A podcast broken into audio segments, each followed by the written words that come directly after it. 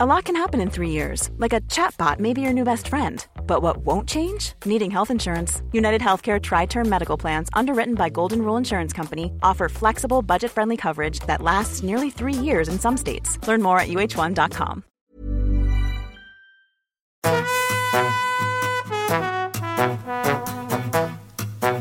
Hola, estás escuchando De piel a cabeza. Un recorrido por tu salud con Ana y Rosa Molina.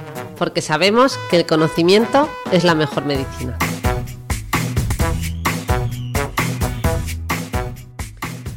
Bueno, Ana, este podcast nos viene que ni al pelo. No me fío ni un pelo de una psiquiatra diciendo esa frase. Ay, es que a mí se me han puesto los pelos de punta solo de pensar en todo lo que tenemos que contar en este podcast. Yo igual, yo igual. Además lo voy a contar con pelos y señales y me viene que ni al pelo. que ya, bueno, bueno. No se ha notado que nos teníamos las frasecillas relacionadas con el pelo aquí escritas. No las hemos hilado muy bien. Bueno, muy bien hiladas no sé si están, pero bueno, por lo menos habrá servido para que nuestros escuchantes se den cuenta de que este tema va de eso, va de salud capilar, de caída del cabello, alopecia, pero sobre todo desde un punto de vista holístico, es decir, relacionándolo con muchas de sus causas y una de las principales es el estrés, la ansiedad y bueno, temas un poco mentales, ¿no? Como los que nos vas a contar tú y es importante repasar esa relación. Hacemos una parte más de derma y una parte más de salud mental y ya está. Y hacemos esa visión holística, que por cierto, hablando de holístico, holistic, hoy es el bajador excepcional eh, que, ha, inspirado este podcast. Y, que bueno, para los que no le conocen, eh, ya sabéis que eh, Holistic es un lleva un nutracéutico con el foco puesto en el cuidado del cabello de una manera global y es un llevan un suplemento nutricional de nueva generación que es bebible, 100% natural y vegano y que aborda distintas causas de la caída del cabello. Además es que están generando un montón de contenido de valor por distintos medios digitales, eh, redes sociales o podcasts como este, eh, asesorando en aspectos tan importantes como es los cuidados que requiere nuestro cabello, ¿no? Abordando esa, esta parte que hemos dicho, tanto pues, más física como más psicológica. Así que nada, Ana, yo creo que ojalá este sea el primero de toda una serie de, de episodios que podamos dedicar no solo al, pelo y al cabello, eh, sino también al paso del tiempo y al envejecimiento, ¿no? Porque va todo muy de la mano. Pues sí, Rosa, efectivamente. Muchas gracias a Holistic por, por, em, apoyar un poco el contenido de, valor y, un poco independiente, ¿no? Como, como es este podcast. Eh, y dejarnos crear con, libertad y apoyar lo que es eh, el contenido. Que, es de hecho, recientemente hicimos con, ello, eh, con ellos otro directo en redes sociales, en Instagram en concreto, sobre la caída del cabello de causa oncológica. Fue la verdad muy, muy interesante porque contamos con el testimonio en primera persona de Utsue, una paciente pues que perdió el cabello, nos contó toda su experiencia y cómo esto fue uno de los factores que más le afectó y le impactó así de entrada, ¿no? Con todo lo que supone un diagnóstico como este. Eh, y vamos, recomiendo que lo escuchen porque creo que hablando de contenido de valor, sin duda fue un episodio que, merece la pena. Pero Ana, no nos vamos, no, no, tengo una frase para decir, no nos vamos por los cerros de Úbeda con el pelo, ¿se te ocurre alguna? ¿Se te ocurre alguna frase de estas nuestras? No tengo ni, no, no me viene, mm, no me viene pues ninguna. Que, no seas descabellada que está con, los temas a tratar, que te centres. Venga, ponemos el foco. Vamos a hablar de pelo, de cabello. Mm, ya sabemos que el pelo nos cuenta muchas cosas, incluso, oye, tradicionalmente el pelo mm, nos ha hablado de nuestra personalidad, nos ha hablado del género, de la edad, eh, cada vez menos, eh, ojo, de nuestra forma de ser. A lo largo de la historia, incluso el pelo ha constituido una forma indirecta de posición social. O sea, es que mm, se utilizaba esto para marcar, ¿verdad? Eh, esas diferencias. Eh, mm, el cómo lo llevemos, eh, ¿no? incluso el cómo lo peinamos, llevar el pelo suelto, puede transmitir, pues, por ejemplo, libertad y desenfado, ¿no? mientras que llevarlo muy recogido, pues puede transmitir cierto formalismo. lo mismo aplica también a, a, los tintes, ¿no? Ahora que está tan de moda, pues ponerse distintos colores, pues a lo mejor teñirse de verde, morado o azul podría interpretarse como una forma de, no sé, de o de, ¿no? Sí. De atrevimiento. Totalmente. Bueno, muchas veces no tenemos la intención de querer mostrar ni marcar nada, ¿verdad? Simplemente decimos, necesito un cambio de vida. Esto de ir a la peluquería y cuando decimos ese cambio de vida nos referimos a ese mundo emocional y qué curioso que ese cambio, ¿verdad? A través del pelo, decimos, no, un cambio de look radical. Eh, pueda producir también cambios emocionales, ¿verdad? Porque, bueno, de esto podemos hablar luego, si te parece, que, si no me meto yo ya en, en mi materia. Eh, te veo con cara ya de sí, sí, vamos a por cosas más ligeras, vamos a por mundanadas. La cara, de serie es que había visto los pelos que llevamos las dos ahora mismo, que estamos grabando a las diez y media de la noche con la bata puesta y el típico moño de, de estar por casa y digo, ay Dios mío, si esto realmente se relaciona con el estado emocional, no sé yo cómo va a salir este podcast, porque vaya pelos que tenemos las dos. Dando ejemplo, dando ejemplo. Horripilante, horripilante. Horripilantes. ¿Sabes qué? Horripilante quiere decir literalmente que pone los pelos de punta. Viene la palabra latina horrere, que significa erizarse, y pilus, pelo o cabello. ¡Qué bueno! sí, sí. No lo sabía. vamos, mira, te, podemos empezar si quieres por unos puntos que habíamos anotado, que lo podemos plantear aquí para el público que nos está escuchando y que son como preguntas muy breves en las que ellos piensan mentalmente si son de verdadero o falso, relacionadas con nuestro Es un test de 10 preguntas de verdadero o falso para ir entrando en materia, para, ¿no? para abrir boca, como se dice, y, muy rapidito, que si no, mm, se nos aburren nuestros escuchantes. Venga, Venga lanza, tú. y las recopilamos al final del podcast o las contestamos sobre la marcha. No, no, las contestamos ya, ¿verdadero o falso? Vamos. A ver, verdadero o falso. En el Renacimiento eh, estaba de moda depilarse los cabellos de la frente para hacerla más grande y más amplia. ¿Qué crees, Rosa? Eh, pues seguro. Tiene pinta de que Totalmente. Les encantaban las frentes cuanto más largas mejor, ¿vale? Al contrario que hoy en día que se están haciendo frontoplastias, es decir, eh, cirugía para reducir, por ejemplo, la frente, bueno, modificar su tamaño o incluso trasplantes capilares de la línea de implantación capilar para que la frente sea más pequeñita. ¿Qué más? ¿Qué más? venga, la segunda. Eh, a ver qué piensas. Cuando fallecemos, o sea, cuando nos morimos, el pelo y las uñas siguen creciendo durante una semana. ¿Tú qué crees? No sé, siempre sacan esos vídeos de las uñas y los pelos creciendo infinitamente. No sé si una semana, si el truco está en el tiempo que nos das o que directamente no crecen. Pues directamente no crecen, porque como tú, una buena médico, eh, sabe, una vez que, nos, eh, que hemos fallecido, pues todas las células madre obviamente dejan de crecer, incluidas las del pelo y las uñas. Y lo que pasa es que hay una, una, falsa imagen, digamos que, claro, la piel de las uñas, por ejemplo, de los dedos va retrocediendo por un poco por la descomposición y lo mismo va pasando también con la piel del cuero cabelludo. Entonces, sobre todo en las uñas hay un falso eh, un falso efecto de que parece que la uña ha crecido, pero no ha crecido, simplemente se ha retraído la piel. Esto es un poco macabro, así que vamos a la siguiente. Sí, hoy había trampa, y había trampa. Venga, la siguiente, vamos. A ver, eh, en la antigua Grecia eh, el cabello rubio se asociaba a la monarquía. ¿Tú qué crees? Mm, pues, mm, pues diría que no, la verdad, pero no tengo ni idea. No tengo ni pues Sí, bien, bien, bien, falso. Se asociaba un poco a, la prostitución, por lo que he estado leyendo. Vamos a por otra. Otra. El peso que una cabellera puede soportar es de unos 80 kilos de peso. ¿Qué crees? Uf, no sé. Los grandes telediarios. No, no, es totalmente verdad. Ya sabéis que el pelo puede eh, eh, soportar mucho peso. De hecho, incluso si encima está en una trenza, aún aguanta más. Y no sé si habéis visto en TikTok estos vídeos que están proliferando de eh, gimnasia capilar, eh, que la gente se cuelga como en el acroyoga y en el aeroyoga se cuelgan pero del pelo y hacen como acrobacias. Yo alucinaba, digo, hay que ganas de, fastidiar. Pero bueno, en teoría eso, si no pesamos mucho, pues nuestro cabello puede soportar perfectamente nuestro peso, ¿vale? Venga, ¿qué más? Vamos ya con temas más, más del día a día. El cabello seco es más frágil que el pelo mojado. ¿Tú qué crees?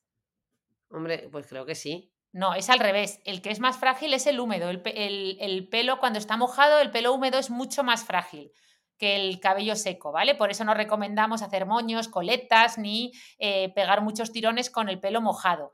También es verdad que cuando está mojado se estira hasta un 30% y parece más largo, pero bueno, eso ya es eh, información adicional. vale. No das una, ¿eh, Rosita? Venga, esta te la sabes. Esta la, hemos dicho, esta la hemos dicho 500 veces en el podcast. De forma normal perdemos unos 100, 120 cabellos al día. Venga, verdadero, una que acierta seguro. Venga, el pelo crece, esta es otra, ¿eh? la número 7. El pelo crece más rápido en verano, ¿tú qué crees? Em, pues diría que sí, por el tema del agua. Bueno, Has acertado, pero no sabías muy bien por qué. Normalmente, a ver, esto es casi imperceptible, pero sí que, sabe, sí que se sabe que no es que crezca exactamente más rápido en verano, simplemente en verano se frena un poco la caída del cabello, porque así, como ya sabéis que el cabello nos protege, sobre todo en el cuero cabelludo, nos protege del sol, pues digamos que, que en verano tanto eh, un poquito el calor que fomenta la circulación sanguínea puede influir en que el cabello crezca un poquito más rápido, pero sobre todo lo que hace es que se desacelera la caída, ¿vale? Se cae un poquito menos. Luego ya en otoño, por eso llegan muchas veces esas caídas otoñales, ¿vale? Como compensación. Venga, pues otra más. El pelo se ensucia mucho más eh, en la parte final, es decir, en las puntas, que en la parte más eh, cercana al cuero cabelludo. Yo diría que en la parte más cercana al cuero cabelludo. Eso, ahí se ensucia más, por lo tanto era falso, efectivamente. Ya sabéis que la parte del cuero, que donde es mm, cercana al cuero cabelludo, pues ahí es donde producimos la grasa, el sebo, eh, también se acumula la, piel descamada y bueno, pues ahí es donde más se ensucia el cabello, ¿vale? O sea que, efectivamente lleva razón. Nueve, y ya estamos terminando. El cabello o el pelo se electriza mucho más en la playa. A mí se me electriza en las tiendas, cuando me pruebo ropa. ¡Qué buena! Pues mira, para no enrollarnos mucho, efectivamente esto es falso, ¿vale? Porque normalmente la energía electrostática, lo que hace que el pelo se electrice, eh, disminuye con la, con la humedad ambiental, ¿vale? O sea que cuanto más humedad ambiental hay, menos, se electriza, ¿vale? Vale. Última. Eh, la raza influye en la caída del cabello. ¿Esto es verdadero o es falso? Mm, pues diría que es verdadero. Porque hay como muchas diferencias, ¿no? En el. sí, es verdadero, hay muchas diferencias y, por ejemplo, eh, en la raza caucásica, en teoría, se producen más problemas de alopecia que, por ejemplo, en asiáticos o africanos, ¿vale? Según algunos estudios, o sea que, que a priori sería verdadero, ¿vale? Podemos empezar hablando un poquito de qué nos puedes decir acerca de la caída del cabello, aunque sé que da para un podcast entero. ¿Qué es lo que hace principalmente que el pelo se caiga? Efectivamente, has dicho la palabra mundanada, que yo no sé si nuestros escuchantes la van a entender, esta me la inventé un poco yo, a lo mejor también alguien tuvo esa idea, pero yo me refiero a mundanada para hablar de todas esas cosas como muy mundanas del día a día que a priori dices, bueno, vaya chorradas como panes, ¿no? Pero, pero luego interesan, pues, eh, pues como que eh, la gente luego está en su casa y dice, ay, eh, ¿será mejor secarme el pelo al aire o con secador? ¿Será mejor cortar el pelo en mojado o seco? ¿A cuánta temperatura puedo poner la plancha? Oye, si voy a la peluquería y me ponen un tinte, ¿eso me daña el cabello o no? Bueno, pues todas estas preguntas que, que, a priori pues mm, parecen bastante menos interesantes que las que nos vas a contar tú, pues también tienen interés. Y para entenderlas, os tengo que decir que efectivamente eh, ya sabéis que perdemos unos 100 cabellos al día. Eh, siempre digo que si que si estamos en casa y tenemos animales, pues habremos visto cómo está nuestra casa llena de pelo de animales y si no también del pelo propio, ¿vale? Sobre todo si es largo y muy oscuro, pues vamos a ver mucho pelo por la casa, ¿vale? Y eso significa que estamos sanos, estamos vivos, nuestro pelo se está renovando y lo tenemos que celebrar. Perdón que siempre insisto en este mensaje, lo dije también en el podcast anterior, en el episodio anterior, pero es que es importante, ¿vale? Y también es, interesante saber que cuando más, más vamos a notar este proceso de caída, eh, es cuando lo lavemos, ¿vale? Es decir, que, que, normalmente cuando lo lavamos se cae un poquito más el pelo, no es que se caiga más por el lavado, sino que simplemente eh, ese pelo que estaba esperando y que estaba en proceso de caída, pues eh, el lavado lo facilita, ¿vale? Eh, por eso si estamos varios días con el moño que llevamos notas puesto sin lavarnos el pelo, pues el día que nos lo lavemos, pues vamos a notar mucha más caída. Pero sí que, por favor, ni el uso de gominas, ni el casco de la moto, ni el cuándo lo cortemos, ni, ni todas esas cosas que dicen por ahí va a influir en que el pelo se caiga más o menos. Lo que sí que influye, ya sabéis, es los peinados muy apretados, ¿vale? Esas coletas, esas trenzas muy apretadas, no solo producen cefalea, es decir, dolor de cabeza. El otro día salía un vídeo de una chica en TikTok que se había llenado la cabeza entera de trencitas y la pobre decía que, tenía, que se había tenido que tomar eh, un medicamento para, para, un analgésico para el dolor, del dolor que le había ocasionado, pero, pero eso a largo plazo ya sabéis que puede producir una alopecia que se llama alopecia por tracción, por arrancamiento, que normalmente es una alopecia transitoria, pero que puede llegar a ser definitiva si repetimos mucho estos peinados tan apretados. Así que ya sabéis. Eh, hay un montón de cosas que la gente le hace al cabello, lo teñimos, lo decoloramos, lo alisamos, que si la queratina, que si el efecto rito, ¿cuántas cosas hay aquí? Claro, es, que el, cabello es uno de los anejos cutáneos, junto con las uñas, sobre los que más modificaciones hacemos, ¿vale? Y además que, como tú muy bien decías, influye mucho en nuestro aspecto. El otro día salía una chica eh, en un TikTok eh, sin maquillar ni nada y, perdón, que últimamente estoy, dirá, esta no hace más que consumir TikTok, pero es que lo he tenido que hacer por un tema, bueno, ya contaré. Pero el caso es que la chica salía eh, con el pelo como un poquito sucio, liso y suelto, ¿no? y luego direct, y hacía así, bajaba la cabeza, se lo lavaba y se lo secaba y salía con el pelo secado. Y bueno, no veas el cambio que pegaba simplemente por el pelo. ¿eh? Entonces es mm. verdad que el pelo lo lavamos, lo cortamos, lo acondicionamos, lo decoloramos, lo, como tú decías, lo, hasta, lo teñimos de verde. Y bueno, es cierto que no son decisiones de vida o muerte, porque al final, oye, eh, aunque te equivoques y pues eso siempre se va a solucionar con el tiempo en cuanto el pelo vuelva a crecer. Como dicen los americanos, un bad hair day o un día de pelo malo eh, nos afecta mucho, pero a priori eh, no, no, tiene mucho impacto en el largo plazo, pero bueno, por eso la industria también nos da soluciones un poco para todo. Que no te gusta ir con el pelo graso, pues te hago un champú seco. Que el pelo te lo lavas y al día siguiente pierde un poquito de volumen, pues te vendo un voluminizador. Eh, y así un poco hasta el infinito, ¿no? Y esto está bien, ¿eh? que hay que tener soluciones para eh, que nuestro cabello luzca como queremos que luzca, pero es que a veces hay tantos que la gente se pierde. O sea que yo creo que deberíamos hacer un poco de resumen y repaso de todo esto para que tener unas, digamos, pues eso, unas nociones claras, ¿verdad? Y sí, unas nociones básicas. Yo por lo menos necesito desde, lo más básico, porque la oferta es interminable. Champú seco, acondicionador, mascarilla, tratamiento de queratina, eh, alisado japonés, protector del calor, serum para puntas, hidratante, cuero cabelludo, mascarilla. Yo el otro día me compré encima, para colmo de males, un producto que estaba en oferta, pero que resultó que estaba el bote en alemán y encima no entendía nada. Entonces pensé que era como algo para el volumen y al final, pues nada, me, he quedado ya, digo, ya lo que me faltaba, si no uso yo nada de esto y encima voy y me lo compro en otro idioma, en fin, así que venga, eh, desde lo más básico. Pues sí, sí, porque además tú eres una, te encanta, tú siempre que me regalas algo me regalas productos del cabello, que además tiene guasa que a una dermatóloga, su hermana, le regale productos para el cabello, pero bueno, eh, es como si yo te regalase, no sé, eh, ansiolíticos. pero Mi hermana es andaluza y le he regalado dos veces y además el mismo producto. sí, sí, que por cierto no los uso porque me regalaste voluminizadores y yo voluminizadores no necesito. Pero bueno, a caballo regalado no le mires el diente. Así que nada, perdón, perdón por enrollarme y muchas gracias, bonita, pero eh, nada, pues sí, mira, aquí lo importante es entender eh, qué es exactamente el cabello, para qué sirve, cómo se forma y cómo se regenera. Entonces, como ya hemos explicado en muchos episodios anteriores, eh, digamos que la parte del cabello que vemos es lo que llamamos fibra capilar o tallo piloso y está muerto. Como decía mi jefe, está lleno de palmocitos, células que han palmado, ¿vale? No es más que un material sin vida, elástico, ¿vale? También resistente, pero, pero está llena de, de células que, una vez que emergen de la piel pierden el núcleo y mueren, ¿vale? Por eso el cabello ni respira, como dicen por ahí, y lo único, pues eso, está rodeado de grasa eh, para protegerse del agua y otros agentes externos. ¿no? Entonces, la clave para entender la forma en cómo actúan la mayoría de productos y tratamientos capilares está en la queratina. ¿vale? La queratina es una proteína, es la proteína estructural del cabello.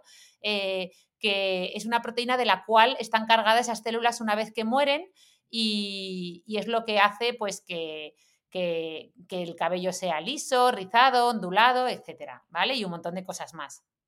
Vale.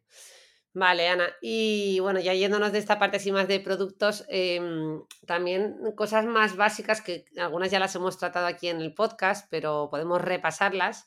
Eh, no sé, ¿te parece que hablemos un poquito de cómo afectan ¿no? distintos agentes externos eh, al, pelo, al cabello? Eh, como por ejemplo el calor, el frío, el usar secador, no usarlo, los secadores ahora que se han puesto también de moda con distintas funcionalidades que no me sé ni los nombres. ¿Qué nos comentar de todo esto? Nada, pues simplemente la pregunta de que eh, es mejor secar el pelo al aire o con secador. Pues efectivamente eh, mm, da un poco igual, es decir, la clave no está en que el pelo lo sequemos al aire o, con secador, la clave está en la temperatura, ¿vale? Creo que ya lo hemos dicho alguna vez, pero lo importante es saber que, que, lo que realmente daña el pelo, lo que realmente daña la fibra capilar es, son, las, son las temperaturas muy altas, ¿no? Digamos que la fibra capilar por sí misma eh, tiene una cantidad de agua, ¿no? Eh, eh, retiene, retiene una cantidad de agua, retiene la humedad y obviamente cuando lo mojamos, lo lavamos, pues aún retiene más humedad. Entonces, nosotros lo que queremos es evaporar ese agua que, que, se ha, que, se ha, acumulado en la fibra capilar por exceso, ¿no? Esto se puede hacer de forma natural, secando el cabello al aire. obviamente, de esta manera va a perder una cantidad de agua menor que si lo forzamos eh, con, un secado, ¿no? Con, un secador o con, o con, productos de secado a altas temperaturas. Pero al final, eh, aunque a mí personalmente siempre me gusta más el secado al aire que con cualquier dispositivo que expulse aire caliente, lo cierto es que si usásemos un eh, secador de pelo con aire completamente ambiental, a la temperatura ambiental, pues eh, no habría gran diferencia, ¿vale? Lo importante es eso, no pasarnos con las temperaturas a las que ponemos los secadores, etcétera. Oye, en las primeras preguntas que hemos hecho no has incluido una que hablara de esos límites de temperatura. En plan, ¿cuál es la máxima temperatura o mínima que puede soportar nuestro cabello? que te gustan a ti? Claro, pues sí, a ver, no es fácil porque eh, depende mucho también del tipo de cabello, ¿vale? Esto no lo tenemos muchas veces en cuenta, y, pero no, yo lo estoy pensando de cara, porque dirán, bueno, ¿y qué interés tiene esto, no? Me refiero un poco al uso de estas planchas y rizadores que de repente lo usas y empieza a salir un, millo y, huele a chamusquina. Sí. claro, claro. Pues a, qué temperatura hay que ponerlas, eh, en fin. Pues mira, aquí habría que diferenciar entre secadores y planchas, ¿vale? Los secadores habitualmente no superan, están diseñados en general para no superar los 140 grados y lo que de temperatura y su objetivo es, digamos, eliminar el exceso de agua de la fibra capilar sin afectar al agua, digamos, intrínseca ni a su estructura, ¿vale? Eh, pero luego están eh, ya el tema de planchas, eh, rizadores y un montón de dispositivos más que sí que alcanzan temperaturas más altas, ¿vale?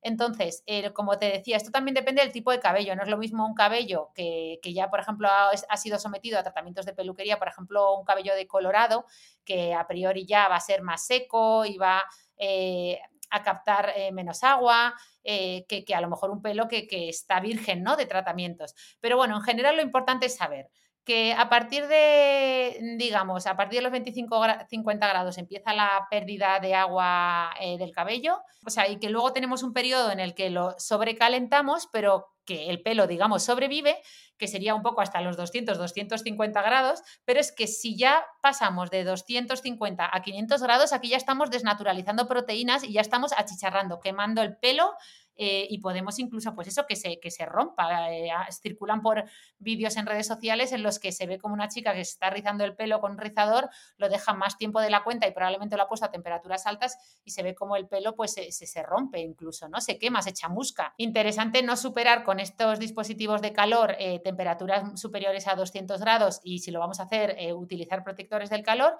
y cuando utilicemos secadores, pues lo ideal es eh, utilizarlos a un máximo de 50 grados centígrados y a 15 centímetros de distancia del cabello si puede ser, ¿vale? Venga, Ana, pues eh, ya con estas dudas aclaradas, vámonos de peluquería para analizar también los tratamientos que hacen allí, eh, todo este tema de la modificación del color, la forma, los tintes, las permanentes. ¿Por dónde empezamos? Pues mira, eh, haciéndolo fácil, que aquí es lo que hay que hacer. Eh, cuando vamos a la peluquería podemos dividir los tratamientos que nos van a hacer en dos grandes grupos. Aquellos que van a cambiar el color del pelo, como los tintes o las decoloraciones, y, y los que van a cambiar su estructura, es decir, las permanentes, los alisados y todo eso. ¿no? Es decir, los que van a cambiar la forma o los que van a cambiar el color. Al final se reduce principalmente a eso.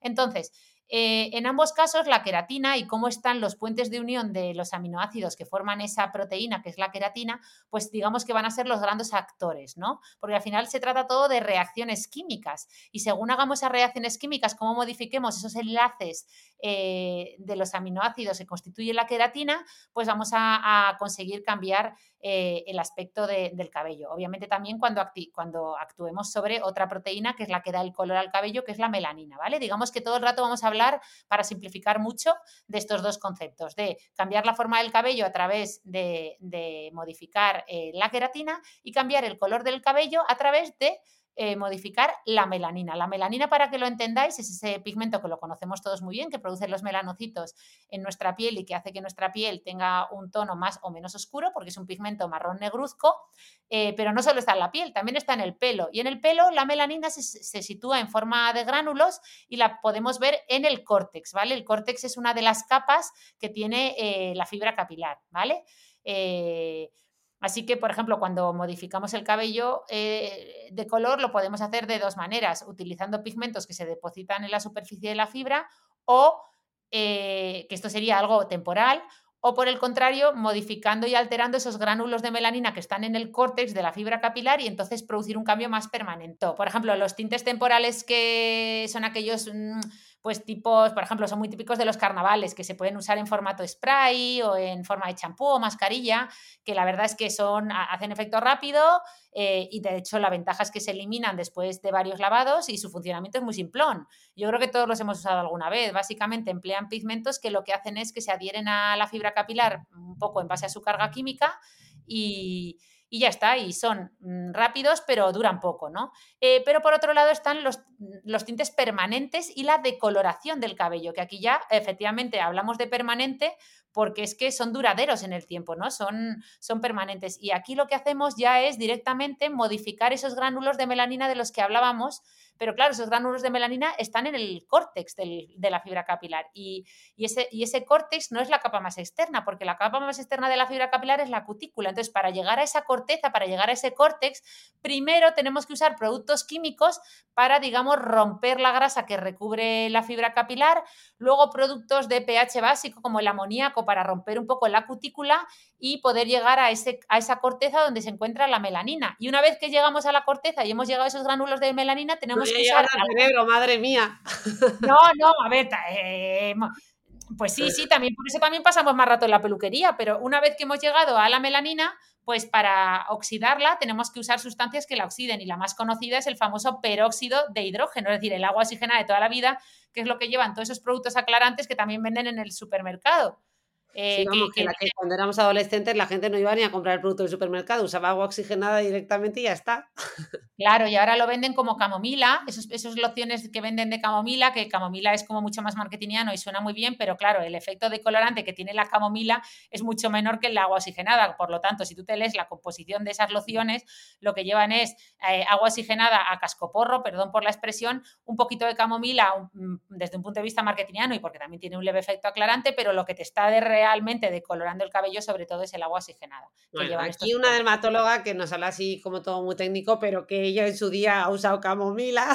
Bueno, que sí la ha usado. Vamos, eh, eh, ojo, que yo sé que soy psiquiatra y también me he leído el horóscopo hasta que estuve durante años leyendo el horóscopo hasta que fui psiquiatra. Eh, no me compares el peróxido de hidrógeno, es decir, el agua oxigenada con el horóscopo, que es que esto funciona. más o menos, más o menos. No, no, el, el, agua oxigenada funciona para decolorar el cabello, de hecho es lo que usan en, en, la mayoría de peluquerías de una forma mucho más... El horóscopo sirve para, para crearte ilusiones que valen para todos por igual y, ya está.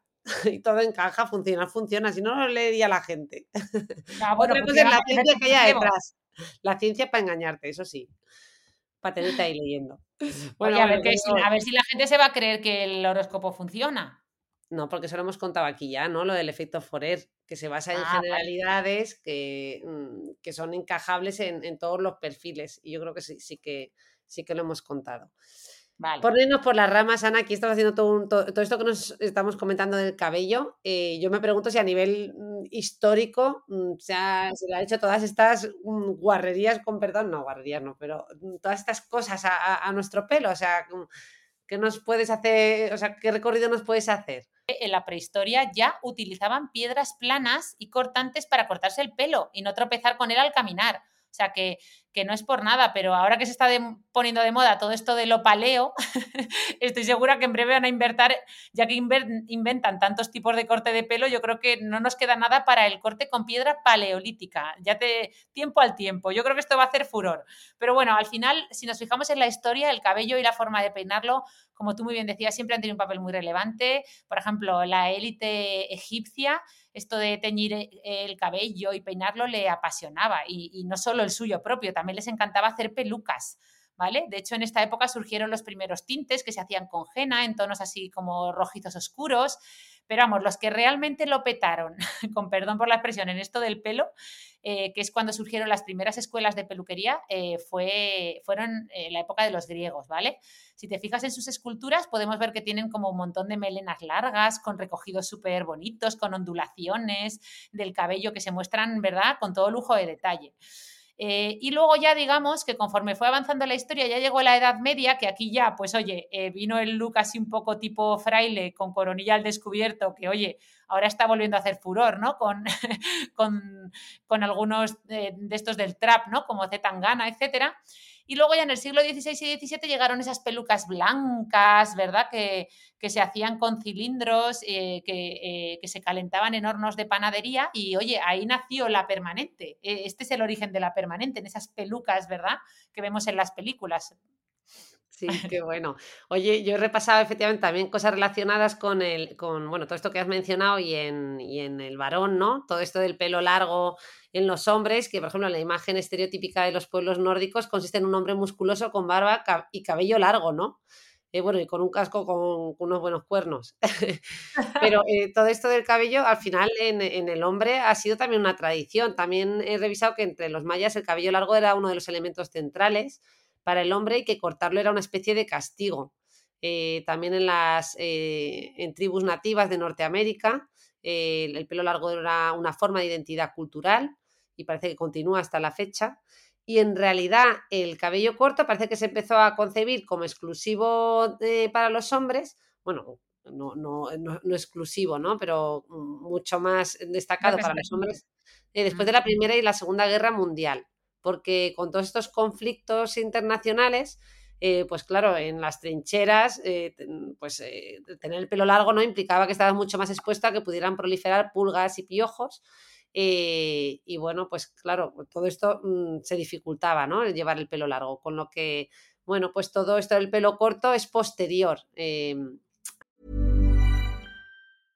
¿Ready to pop the question? The jewelers at BlueNile.com have got sparkle down to a science with beautiful lab grown diamonds worthy of your most brilliant moments. Their lab grown diamonds are independently graded and guaranteed identical to natural diamonds, and they're ready to ship to your door. Go to Bluenile.com and use promo code LISTEN to get $50 off your purchase of $500 or more. That's code LISTEN at Bluenile.com for $50 off. Bluenile.com code LISTEN. Quality sleep is essential. That's why the Sleep Number Smart Bed is designed for your ever evolving sleep needs. Need a bed that's firmer or softer on either side? Helps you sleep at a comfortable temperature? Sleep Number Smart Beds let you individualize your comfort so you sleep better together. JD Power ranks Sleep Number number 1 in customer satisfaction with mattresses purchased in-store. And now, save 50% on the Sleep Number limited edition Smart Bed for a limited time. For JD Power 2023 award information, visit jdpower.com/awards. Only at a Sleep Number store or sleepnumber.com.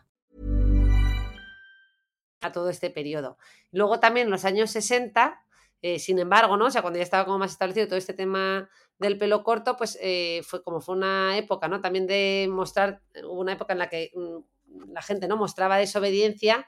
Eh, como una forma de ir en contra de lo establecido precisamente a través del cabello.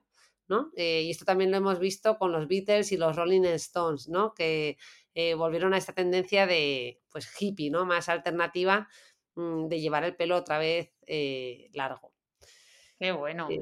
Qué bueno, yo hay que votar por esto, llevar el pelo largo. De hecho, mira, estaba buscando esta canción a ver si se escucha. Mira, no sé si se escucha. La canción de Gloria Trevi. Tabla de pelo suelto, ¿te acuerdas?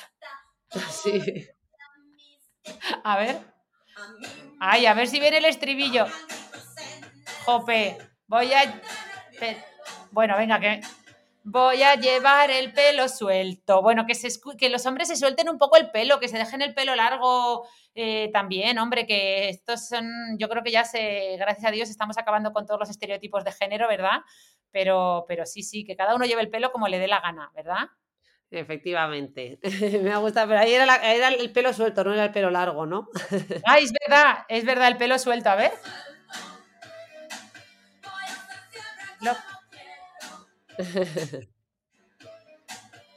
Bueno, perdón, que como se nota que somos eh, yo baby boomer y tú millennial, ¿eh? Porque esta no la van a conocer la mitad de nuestros escuchantes. Ya ves, estaba justo pensando eso. bueno, pero seguro que, mm, seas baby boomer, millennial, mm, generación Z o todas las que ya, ya, me he perdido. Mm, cuéntanos un poquito más de, de todo esto. ¿Qué tratamientos se pueden hacer? eh, con respecto a llevarlo eso, al alisado, al rizado y cómo se consigue? Pues sí, como decíamos, digamos que cuando vamos a la peluquería o bien le hacemos perrerías a la melanina o bien le hacemos perrerías a la queratina. Ya más o menos hemos visto por encima las perrerías que le hacemos a la melanina para tener un tinte, pues eso, más, eh, más pasajero, en cuyo caso a la melanina la dejamos en paz, o tener un tinte más permanente, en cuyo caso primero decoloramos esa melanina y luego aplicamos otro color, ¿no? Pero con la queratina pasa un poco lo mismo, es decir, eh, cuando hablamos de permanentes, de alisados, etcétera, aquí eh, el objetivo es la queratina. Y entonces, esta proteína, recordemos que era esa proteína que digamos, forma casi todo nuestro cabello y que eh, está, un, digamos, una proteína que está formada por aminoácidos, que son como los ladrillos que forman las proteínas. Y estos aminoácidos están, están unidos, en el caso de la queratina, por puentes disulfuro, ¿vale? Entonces, nosotros cuando queremos modificar la estructura de esta queratina, porque la estructura de esta queratina es lo que hace que nuestro pelo sea más liso, más rizado, o tenga la forma ondulada, o que tenga la forma que tenga, entre otros factores, pues lo que hacemos es romper esos puentes disulfuro mediante reacciones eh, de oxidación, reducción, por ejemplo, y luego los volvemos a unir en las posiciones que queramos. A ver, para aterrizar esto un poco, o sea, lo que hacemos, por ejemplo, cuando vamos a la peluquería es que nos aplican sustancias que contienen, por ejemplo, azufre, ¿vale? Eh, como el sulfito de sodio, por ejemplo. Y esto lo que hace es mm, pues romper esos puentes de la queratina. Entonces, luego aplicamos una forma, ponemos algún tubo, por ejemplo, enroscamos el cabello alrededor y una vez que lo tenemos enroscado, volvemos a unir esos puentes de, eh, de, queratina, esos puentes de sulfuro, con alguna sustancia que, que digamos, los reestructure, por ejemplo, el, el, perborato sódico, ¿no? Y entonces ahí conseguimos, o sea, no sé si, si, lo habéis entendido, pero básicamente es eso, es quitamos la forma que tiene el pelo, ponemos la forma que queremos eh, nueva y o sea, es como si, no sé, como... Si al final les aplicas algo que arrase los puentes y, eso. ya está. Romper la estructura. A ver, es que no, estaba intentando buscar una analogía para que fuera fácil y no se me ocurre, pero eso. Pero, ¿por, qué hay tantos, ¿por qué hay tantos tipos de, por ejemplo, de alisados? Todos hacen un poco lo mismo. Es, eh, lo que hacen es usar calor para alisar el cabello, ¿vale? El calor también es capaz de romper los puentes de sulfuro de forma temporal, ¿vale? Y que el pelo quede liso hasta que, por ejemplo, lo volvamos a lavar. Pero si lo que queremos es alisarlo de forma permanente, pues aquí necesitamos otra vez usar la química, ¿vale? Usar sustancias que, rompan eh, esos puentes, eh, lo que se llaman sustancias relajantes capilares, eh, se aplican un tiempo cuando vamos a la peluquería, pues en forma de crema o en forma de, mm, distintos, con distintos excipientes. Y esto lo que hace es relajar todas esas ondas que tiene la fibra eh, y, por ejemplo, podemos convertir un cabello rizado en un cabello totalmente liso de forma más duradera, ¿vale? O sea, que, que para alisar el cabello podemos usar calor, podemos usar sustancias químicas, pero al final, pues bueno, todo esto, pues también hay mucho marketing, porque estas sustancias relajantes, al final hay, hay bastantes tipos, pero, pero todas eh, tienen un efecto parecido, ¿no? Al final, eh, digamos, mm, pues por decir algún ejemplo, pues los alisados brasileños o japoneses lo que intentan es ser un poquito más respetuosos con, con, el cabello, ¿vale? Por ejemplo, el alisado brasileño intenta usar queratina, que quede adherida al cabello, que cristalice sobre la fibra, con ayuda de calor, de un aldehído. Eh, bueno, y en el alisado japonés también se usa calor, pero unido al ácido tioglicólico. Bueno, son diferentes técnicas que, digamos, van evolucionando, siempre buscando eh, ser más respetuosos y dañar menos eh, esa queratina del cabello, ¿vale? Para que, nos para que lo podamos entender. Pero al final todas usan lo mismo, sustancias químicas para romper esos puentes y calor, que también el calor pues ayuda a... Bueno, Ana, yo la verdad es que nunca me he hecho ninguno de estos tratamientos, pero la próxima vez que vaya a la peluquería con tantas cosas que nos has contado, es que voy a pensar ya que la peluquera es que me está con tantos excipientes químicos eh, y, tocándome la cabeza, voy a decir que esta mujer me está leyendo ya el pensamiento, está, viendo mis neuronas a través del pelo, del cabello. Eso, eso te iba a decir, que desde aquí un saludo enorme para todas esas peluqueras que nos cuidan estéticamente hablando, que por cierto ahora mucha gente, el otro día escuchaba eh, a una chica que hablaba y decía que, bueno, pues que a ella le gustaba más llamarse, como era? Hair Creative creativo capilar, que mira, también me gustó. Pero bueno, un saludo para todos estos especialistas del cabello que nos hacen sentir tan bien, pero sobre todo porque, oye, yo si algo son las peluquerías, eh, son pequeños centros de salud mental, ¿no, Rosa? Porque en el fondo, eh, anda que no vamos veces a la peluquería y a la pobre peluquera le contamos nuestra vida.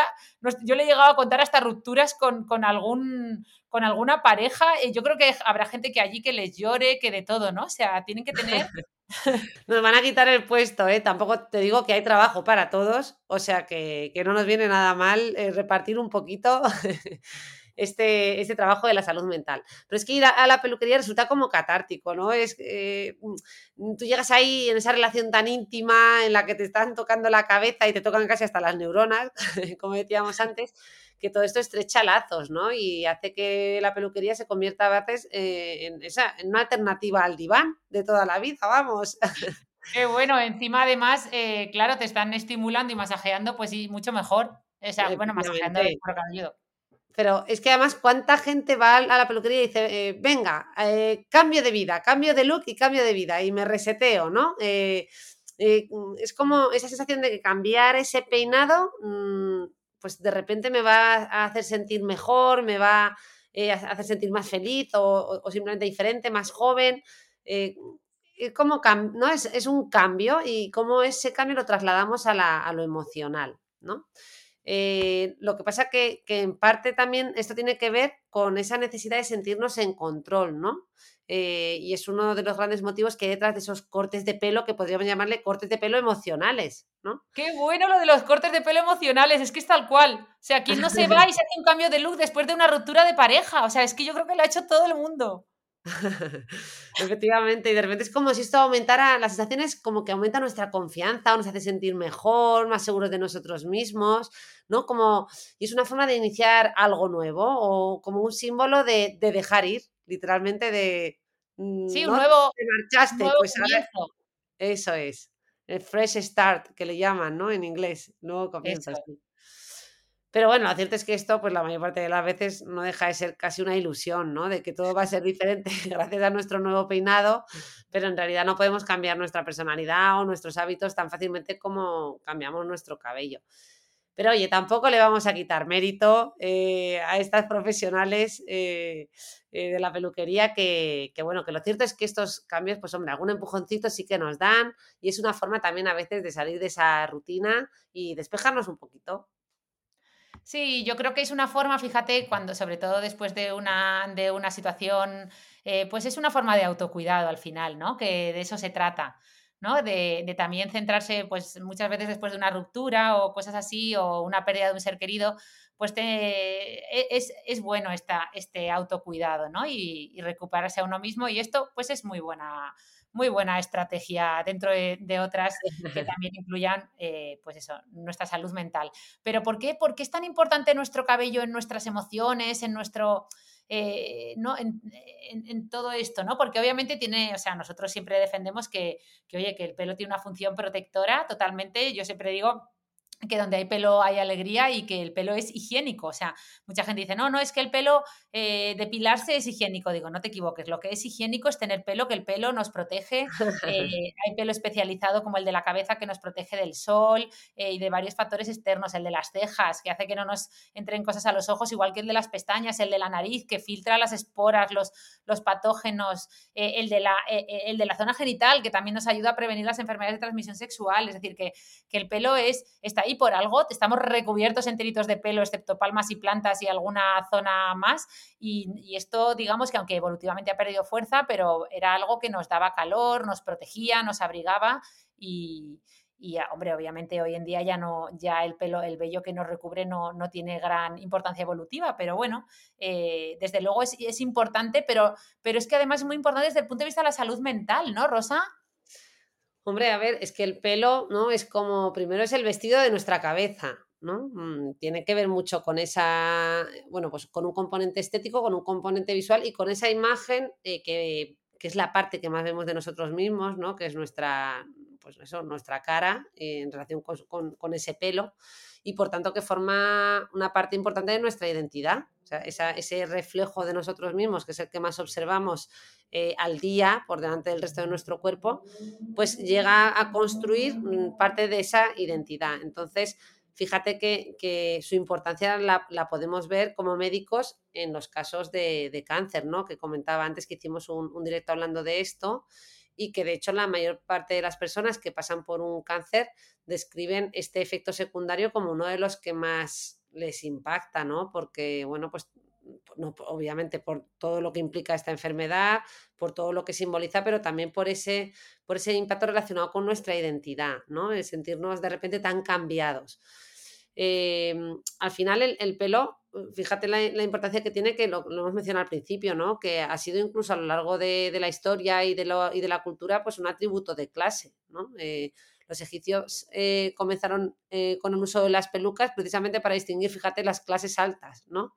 Eh, mientras que el rapado, el raparse el pelo por completo, pues lo, asociaban a, los esclavos.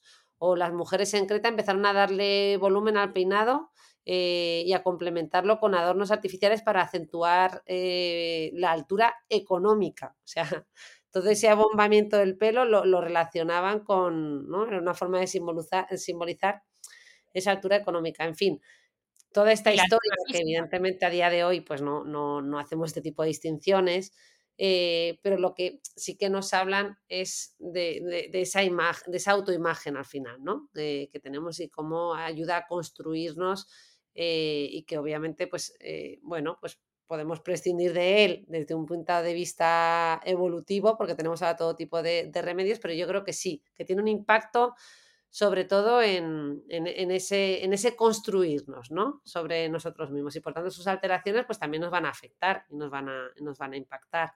Porque, por ejemplo, la caída del cabello se relaciona tanto con el estrés. Sí, bueno, yo creo que esto ya lo hemos contado, ¿no? Que también, de hecho, hicimos un podcast nosotras eh, en el que hablamos mucho de estrés, que bueno, siempre terminamos hablando de estrés porque es la otra gran pandemia, ¿verdad? Que, que bueno, que además parece toda la población, que ya, ya, hemos comentado aquí también la diferencia entre estrés y ansiedad, ¿no? Estrés como esa, eh, como esa reacción eh, ante una situación aguda y que pone, activa nuestros sistemas de alarma y nos prepara para la acción y para defendernos y para adaptarnos. pero la ansiedad ya mm, nos referiríamos como un complejo sintomático, ¿no? Eh, que nos lleva a un, malestar y, bueno, y el estrés mantenido y crónico nos puede llevar eh, a un trastorno de ansiedad. Al final, eh, el estrés, por tanto, entendido como algo adaptativo y beneficioso, está bien, pero si nos pasamos de rosca y lo mantenemos en el largo plazo, pues tiene su impacto, un impacto que afecta a todo nuestro organismo, a todo nuestro cuerpo, y entre ellos, entre los cambios que puede provocar, es precisamente esa relación que tiene con el cabello, ¿no? O sea, el estrés agudo o crónico puede ser la causa primaria de caída de cabello. Aquí en realidad puedes casi hablar más tú, porque estos, estas personas eh, llegan primero a vuestras consultas. Eh, pero es que además el estrés agudo y el crónico pueden ser siempre además un agravante de otra causa. Es decir, si la causa primaria es una causa endocrina o metabólica, es decir, que, mm, no sé, eh, por una enfermedad, el estrés viene a agravarlo, ¿no? O viene a hacerlo más crónico, que los pacientes respondan peor al tratamiento. Eh, y por último, el estrés secundario la propia caída del cabello, que nos hace entrar en un círculo vicioso. Es decir, perder cabello nos hace sentir más estresados eh, y esto ¿no? hace que aparezcan sentimientos de vergüenza, de rabia, de miedo, de, preocupación y todo esto a su vez eh, perpetúa el ciclo de, la caída del cabello. Por tanto, al final el estrés está siempre presente, ¿verdad? Yo siempre digo que en, toda la medicina, yo creo que no hay ningún especialista en ninguna especialidad, médica que no reconozca que, que este está presente y que viene a modular tanto la manifestación de las enfermedades como su evolución, como su pronóstico. Es decir, la gente que tiene un infarto de miocardio, que además tiene estrés, pues se recupera mucho más lento y se recupera peor, ¿no? Así que, bueno, yo aquí el mensaje es que eh, el estrés juega ahí un papel muy importante y que, y que, bueno, y que actualmente tenemos normalizado este estrés y que forma parte de nuestras vidas, pero que tenemos que, empezar a no verlo tan normal, porque nos va produciendo cambios silentes por dentro de todo nuestro organismo y, yo creo que tenemos que empezar a adoptar hábitos más saludables eh, y no ir hacia este, ¿no? esta hiperproductividad o a, esto, o estos ritmos acelerados que hay que empezar por bajar eso. Sí, a vivir la vida en dos por, porque la gente empezó escuchando los audios en 1,5 por, luego en 2 por, y es que ahora ya la gente escucha los podcasts a 2 por, ve las, eh, las pelis de las series de Netflix a 2 a dos por, eh, incluso eso, eh, el otro día me sorprendió. que si hoy nos están escuchando a nosotras a 3 por, a 3x de velocidad, por el que tenemos, lo, justificaremos y lo entenderemos. No será causa sí, pero 3x no existe. Porque yo... Ah, se me lo he inventado. Lo ves, se nota que yo no lo uso.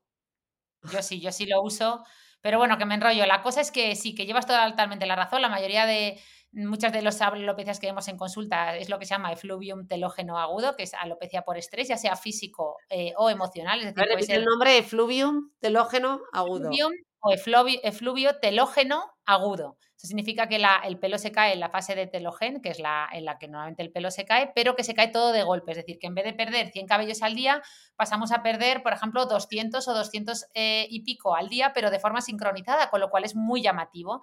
Y esto suele pasar después de un acontecimiento, o sea, a los meses de un acontecimiento estresante, que no tiene que ser eh, un estrés mental solo. Es decir, puede ser que hayas tenido una ruptura o, o se haya muerto, fallecido un familiar, pero también puede ser una infección de muelas o una cirugía o un parto, ¿no? Esto lo vemos mucho después del parto. O sea mm. que. Oye, Ana, ya que tú traes nombres así raros, pues yo voy a traer aquí también otros dos eh, para hacerte la competencia, eh, que son el de tricofagia o síndrome de Rapunzel, no sé si te acuerdas del MIR, y la tricotilomanía eh, o alopecia traumática. ¿Te acuerdas? Sí, sí.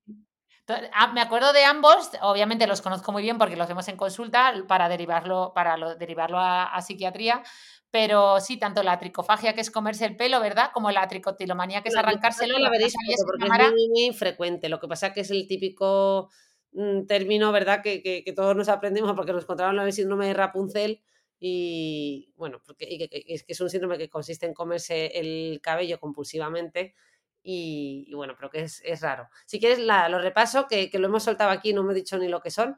La tricotilomanía o alopecia traumática consiste eso, en arrancarse el pelo de manera compulsiva. Eh, la tricotilomanía fue un término que se acuñó en 1889 por un dermatólogo francés y significa, eh, bueno, viene del griego y significa trico, cabello, tilo, depilar y manía, pues refiriéndose a esa conducta, ¿no? Eh, de, quitar, de depilar el cabello.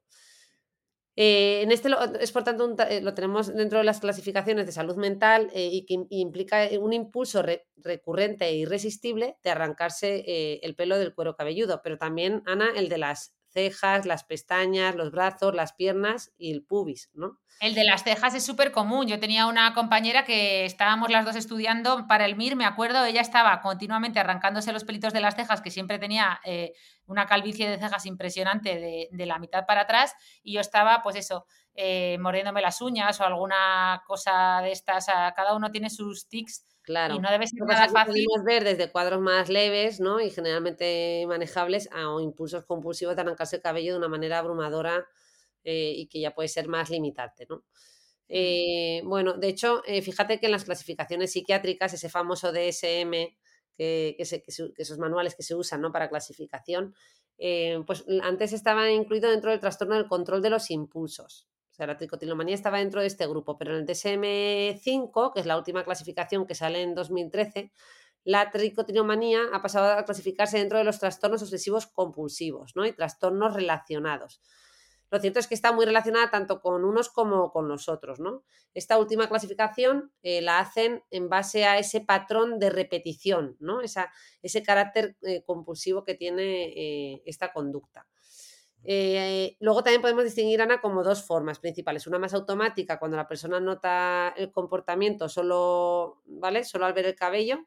Eh, y una más, eh, como más consciente, donde el cabello se retira con alguna intención, ¿no? Por ejemplo, para reducir el estrés o la ansiedad. Bueno, incluso a veces por puro placer. Pero lo más frecuente es que en general se den como las dos formas, ¿no? Una, tanto la automática como la enfocada.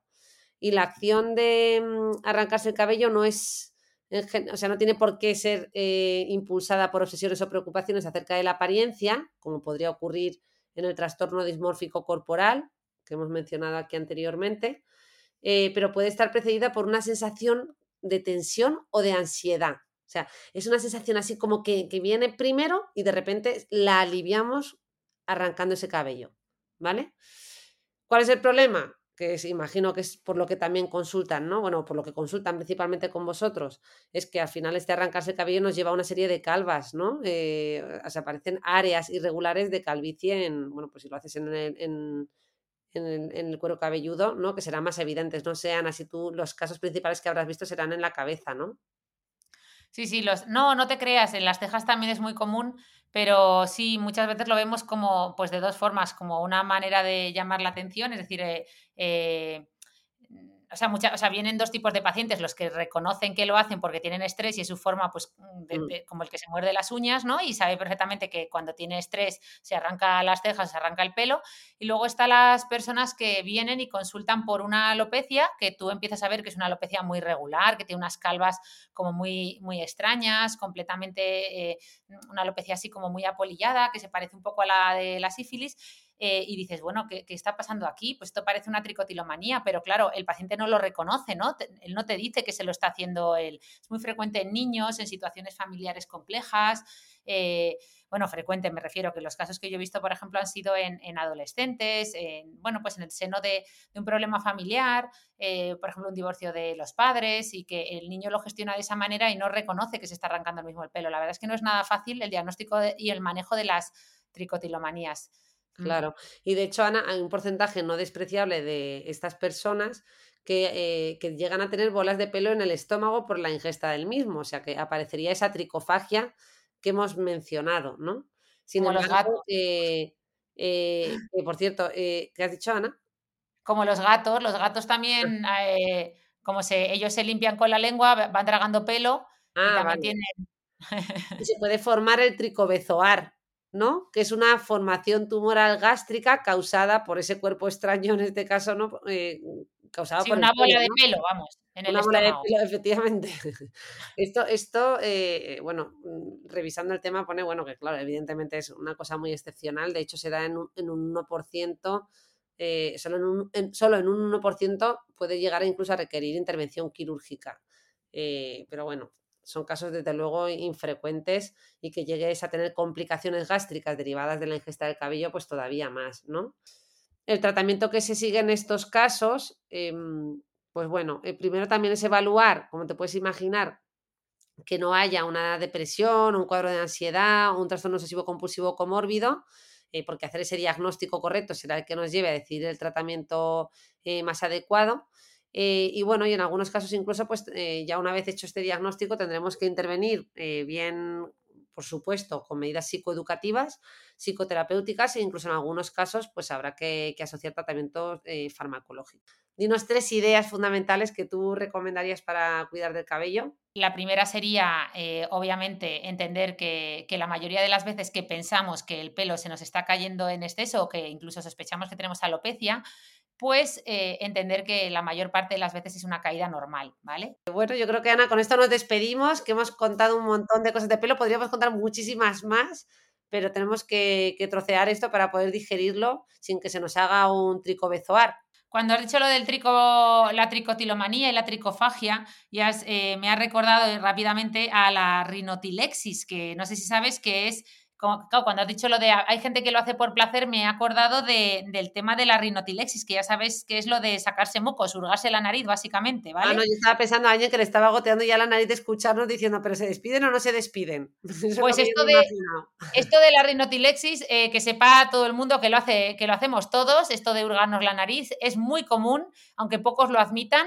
Eh, y que es totalmente normal y que sepáis que la principal razón por la que lo hacemos es para, eh, o sea, es por placer, a diferencia de lo que tú decías de, lo de, la tricotilomanía, por ejemplo, arrancarse el pelo o morderse las uñas, que sí que están catalogados como desórdenes obsesivo-compulsivos, en principio... No, no, eh, también lo pueden hacer, también se hace por placer, ¿eh?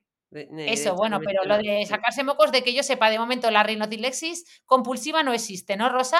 Eh, y eso que lo hacemos de media una vez cada media hora, lo de meternos a hurgar la nariz, ¿vale? O sea que que, lo sepáis como curiosidad. Nos despedimos. Algunos está hurgando la misma y dicho, ala. Espero que algo tan natural como hurgarse la nariz no nos lo metáis pronto los psiquiatras en alguna clasificación vuestra. Y esto obviamente va eh, de broma, ¿eh? Pero... Bueno, bueno, que tú no, no tú eres, sacas más síndromes que cualquier psiquiatra. Cada vez me, me, me, preguntas un, un, síndrome que descubro por ti. Digo, pero vamos a ver. bueno. El resto de los médicos y el resto de la población. Nosotros estamos intentando quitar ya, quitar. Antes de despedirme, quería mandarle un saludo a Nazaret Jiménez, que es una de nuestras escuchantes que nos escribe unos emails preciosos y además, gracias a ella, pues nos va diciendo, es nuestro medidor de, calidad, nos va diciendo, chicas, eh, estáis poniendo el podcast muy bajo de sonidos, escucha regulín cuando hay ruido ambiente y viceversa. Así que gracias, gracias Nazaret por ese feedback. Lo mismo os digo a los demás, por favor, todo el feedback que nos queráis mandar, tanto bueno como malo, eh, de verdad, eh, escribidnos, dejadnos alguna estrellita si os gusta el podcast en Spotify, en iVoox, en Apple Podcast, dejadnos comentarios en YouTube, contarnos vuestra vida, lo que queráis, que ya sabéis que este podcast lo hacemos por vosotros, o sea que, que todo, todo lo que nos contéis es súper bienvenido y a mí es que me da un subidón cada vez que me encuentro con un email de algún escuchante del podcast que es que me vengo arriba, no sé tú, Rosa. Hombre, pues sin duda alguna y por eso estamos aquí, por eso seguimos aquí, así que se agradece y un montón. Oye, y agradecemos mucho a Holistic este, este contenido que están generando eh, y bueno, pues que hayan, hayan pensado en nosotras para, y hayan confiado en ello para que, que hablemos de todas estas cosas. Así que muchas gracias y con esto nos despedimos ya. Hasta el próximo Venga, viernes. un abrazo. Un abrazo y hasta el próximo viernes. Hasta luego.